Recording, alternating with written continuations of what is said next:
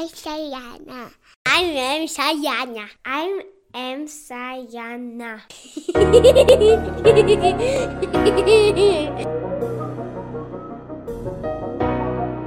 Willkommen.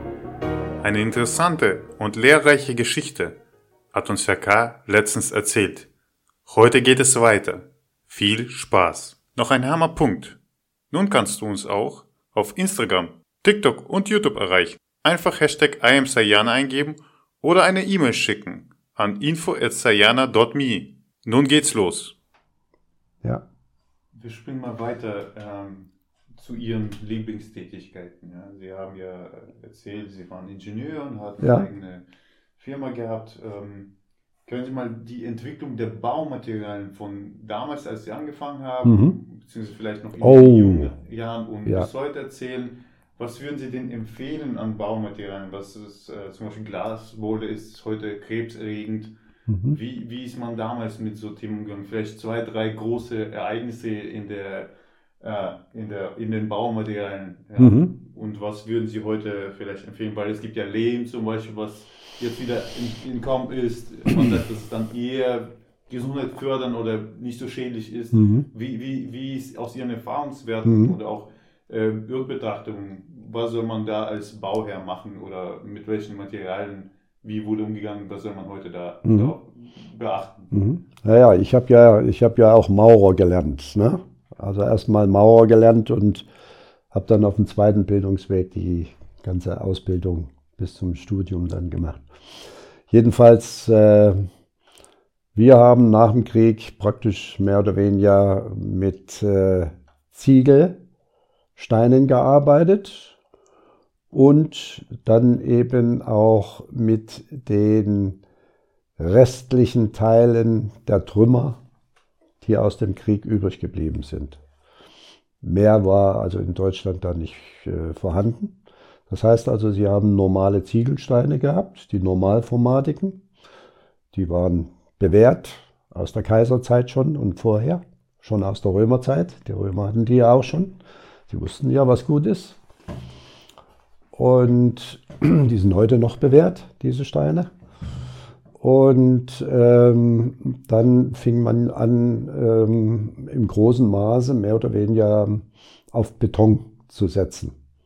Beton war also nachher das äh, Lieblingsprodukt nach dem Krieg der, der, der, ja, entweder der Bauherren oder auch der, der, der Architekten. Denn der Architekt ist ja immer derjenige, der ein Projekt plant und derjenige, der nachher für die Stabilität sorgt, dass das überhaupt so gebaut werden kann, das ist ja also dann der Bauingenieur.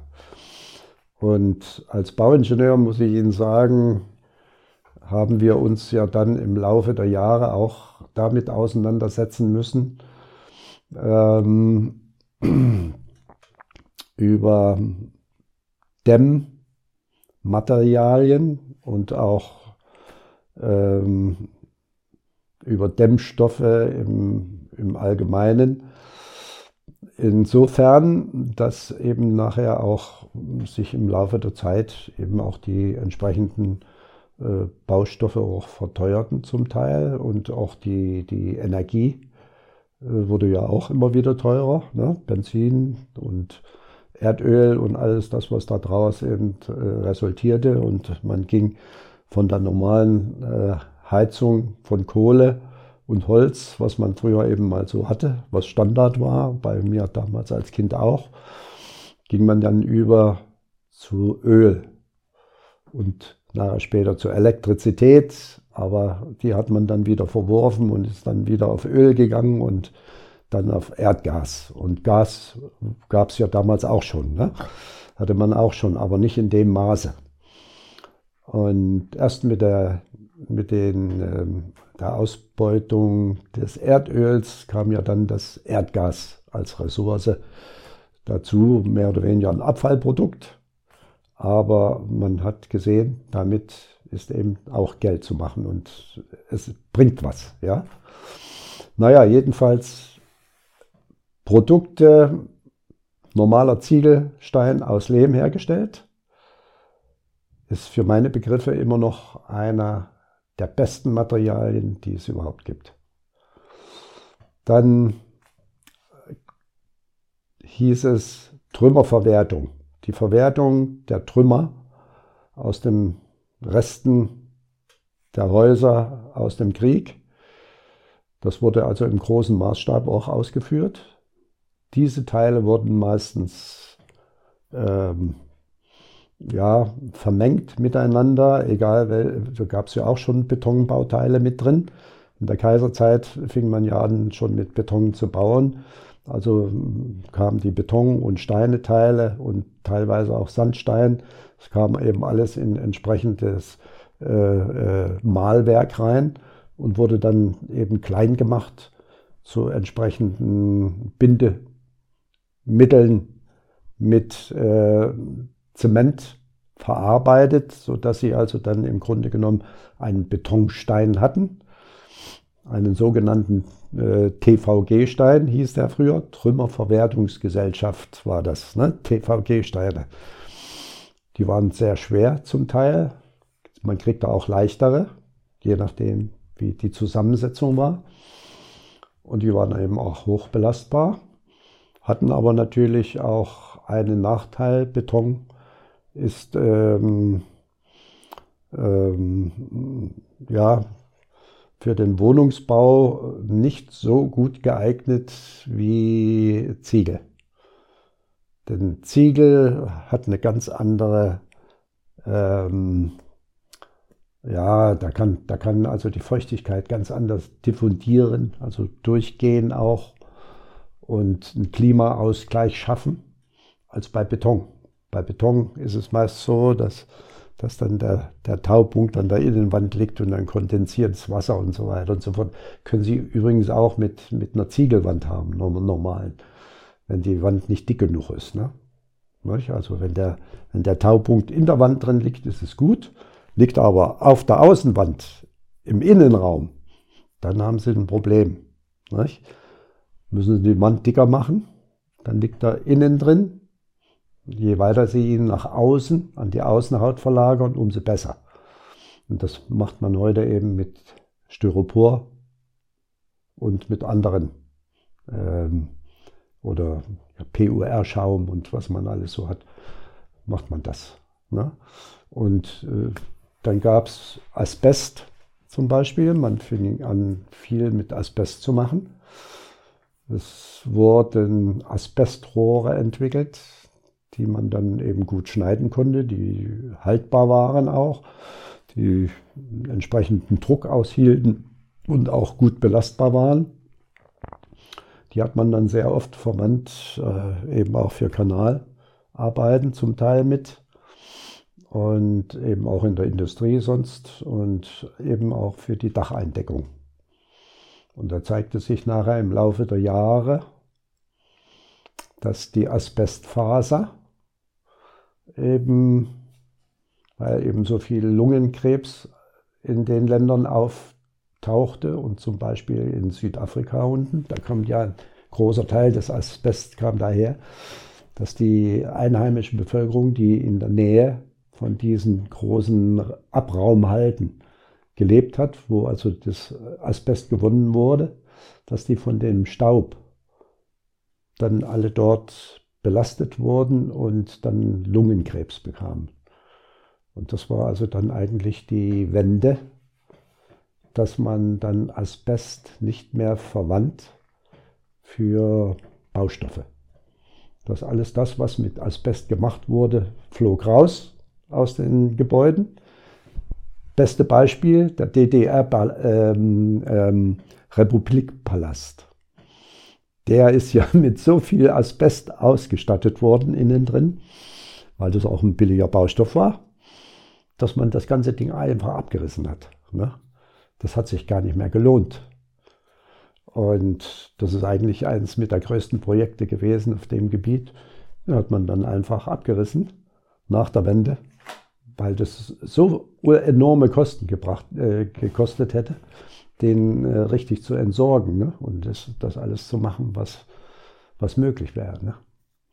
Und ähm, dann kam der Baustoff praktisch weg, den sehen Sie fast heute gar nicht mehr.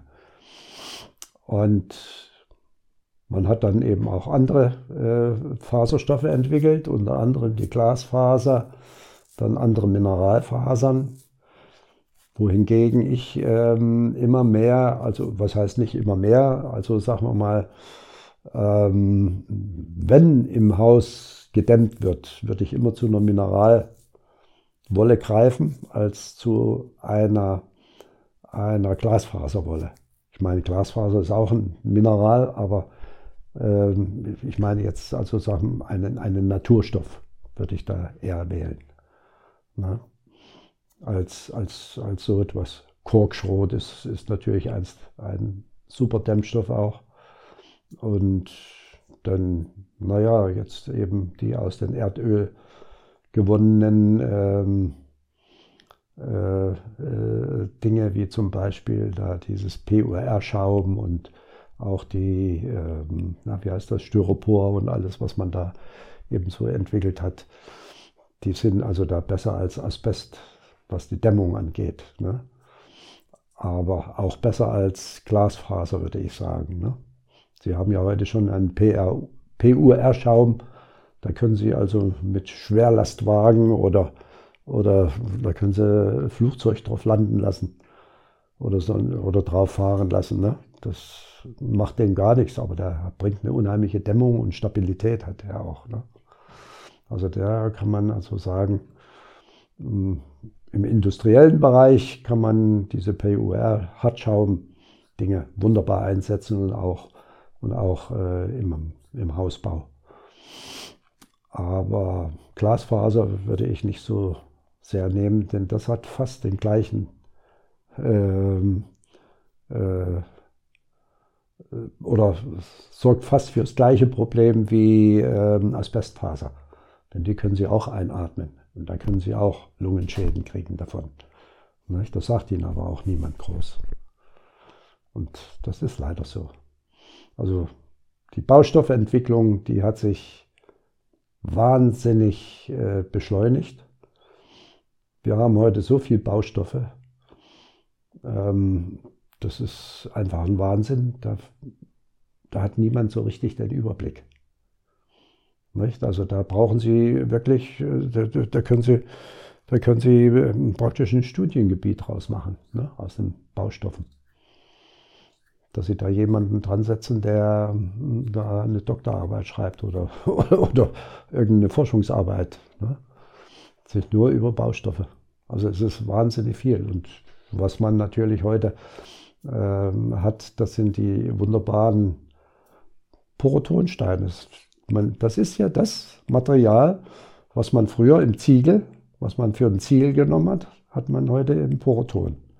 Nur, dass man eben diesen Stein ganz anders strukturiert. Man geht eben her und macht kleine Hohlkammern da drin. Ne? Oder macht, es gibt auch welche, da haben sie dann Aluminium, Aluminium, äh, ähm, ähm, wie so kleine Aluminiumblasen drin durch die Hitze bläht das auf, äh, ganz kleine Aluminiumkügelchen drin und durch Hitze werden die dann aufgequellt und dann haben sie innen drin überall Hohlkörperchen, die dann mehr oder weniger auch für die Wärmedämmung sorgen. Ne? Und da finde ich eigentlich äh, der Porotonstein, dieser Ziegelstein, ist für mich eigentlich das Beste. Und wenn ich ein Haus für mich selber bauen würde, würde ich es ohne jeden Dämmstoff machen. Das würde ich nur mit Poroton machen. Für mich käme eine Außenhaut, ich meine, die ist heute, wenn Sie eine 24er Wand nehmen und nachher nochmal 15 Zentimeter oder noch mehr drauf dämmen müssen, ja, da liegen sie auch schon bei 40 Zentimeter. Aber ich würde heute, würde ich einen 49 Zentimeter langen Stein den würde ich nicht mehr längs in die Wand setzen, sondern quer. Sodass Sie also eine 49 Zentimeter breite Wand hätten. Sie haben zwar mehr, äh, brauchen mehr Fläche zum Bebauen. Aber was äh, die Wohnqualität angeht, das ist eine ganz andere. Wenn Sie draußen wieder mit einem Mineralputz das Mauerwerk versehen und innen drin mit einem Kalkgipsputz, Das ist was ganz anderes, als wenn Sie dann nochmal eine Dämmhaut außen drauf bringen, die keine, kein, kein, kein äh, äh, Feuchtigkeitsausgleich, kein ja, äh, vornehmen kann. Ne? Das, da scheitern die, die Dinge.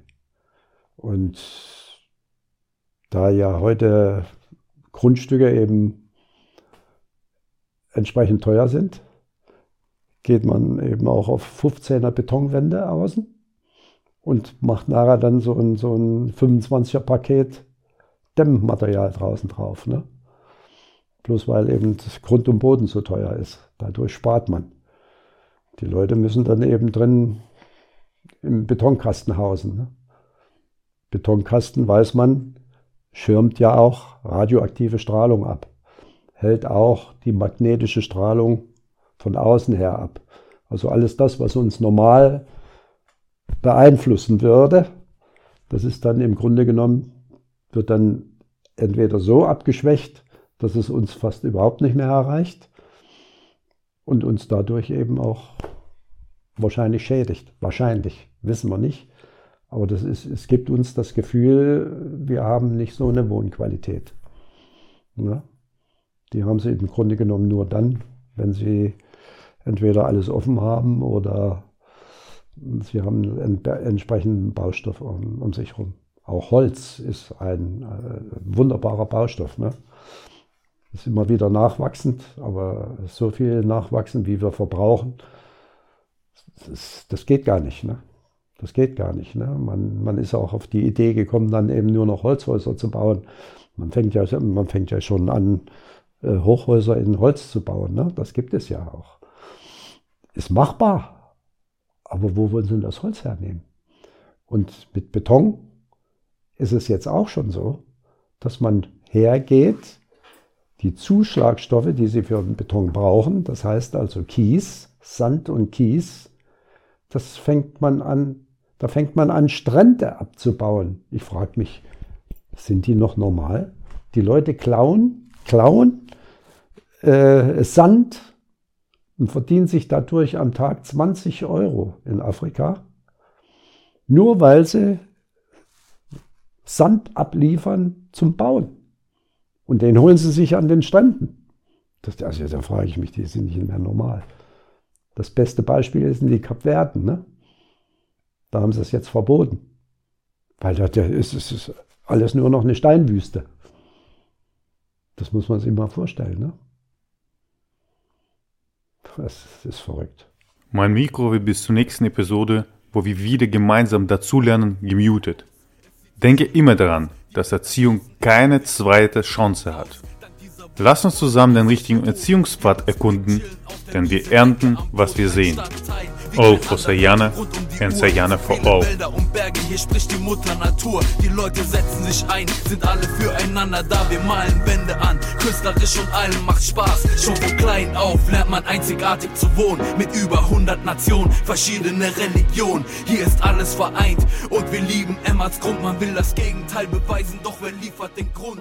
Denn Gerüchte I love you, Sayana.